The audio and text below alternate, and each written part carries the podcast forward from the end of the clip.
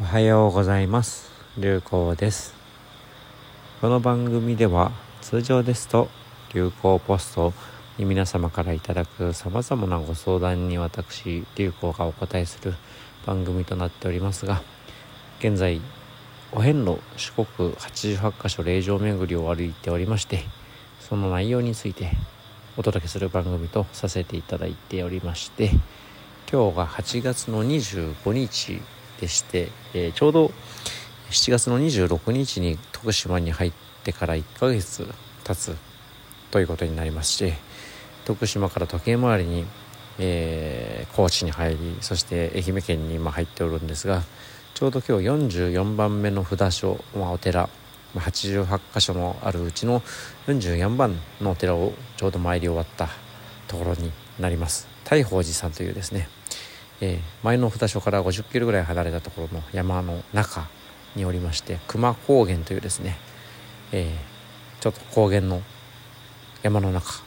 のお寺に参ってその近くのグランピングキャンプ場にお接待いただいて透明の丸いテントの中にいるという状況になります。ちょっと今外に出てるのでコオロギの声など皆さんにも聞こえているいるかもしれませんし今日も扇風機の音が元気に聞こえているかもしれませんがそんな一日となります。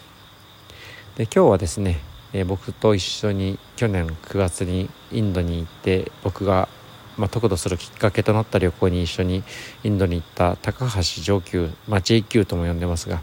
上級君上級さん松山出身と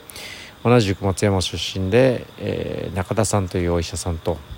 そして東京から駆けつけていただいた沖中さんとその3名とですね、えー、4人パーティーということで、えー、まず浄土寺に松山市内の浄土寺というところに参りました。ここもですね49番札所ということで、まあ、この後また改めて訪れるんですが、えー、僕がかなりまあリスペクトというかあ推しでもある、えー、商人平安時代の上人の空也上人、まあ、空空ですね、まあ、空という概念仏教においては大事なんですけども空なりと書いて空也と。空也上人という方が平安時代に存在、えー、したんですけれどもひたすら全国を暗夜しながら人々を、まあ、何かしら困った人に対して救済を手を差し伸べるということをずっと一生やり続けたという生き方をされた方で、えー、まあ自分も願わくばそういう生き方をしていきたいなと思っているので非常に、まあ、空や商人というのは自分の中でも重要な存在なんですがその像がですね、まあ、今のところ京都と、えー、この愛媛と2体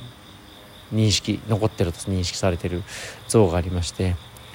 まあ、もしご存知ない方ですね空や商人像で検索すると結構びっくりするような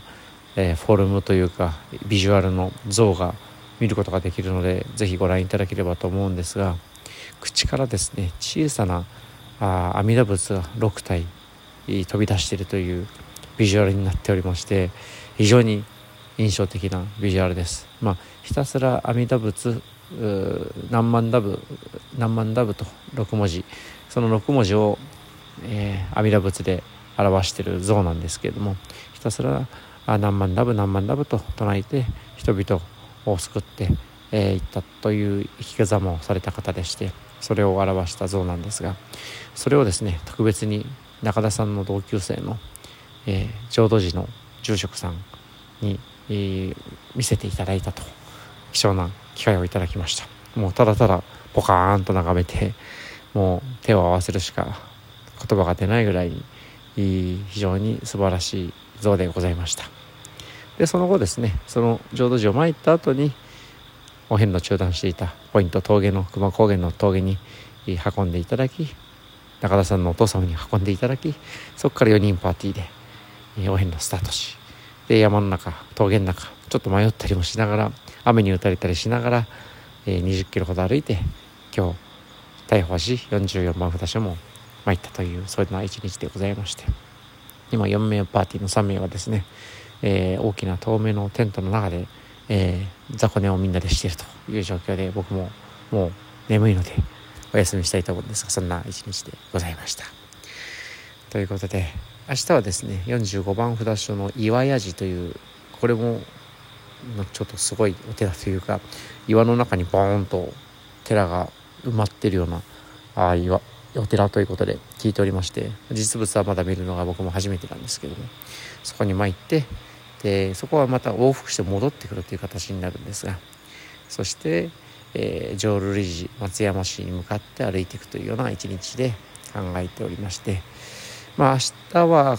今今日一緒の3名はそれぞれ多分途中で夜の前に離脱するということで、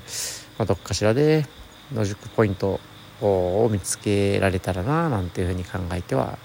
おる次第です。そんなあ予定でございます。ということで今日も皆様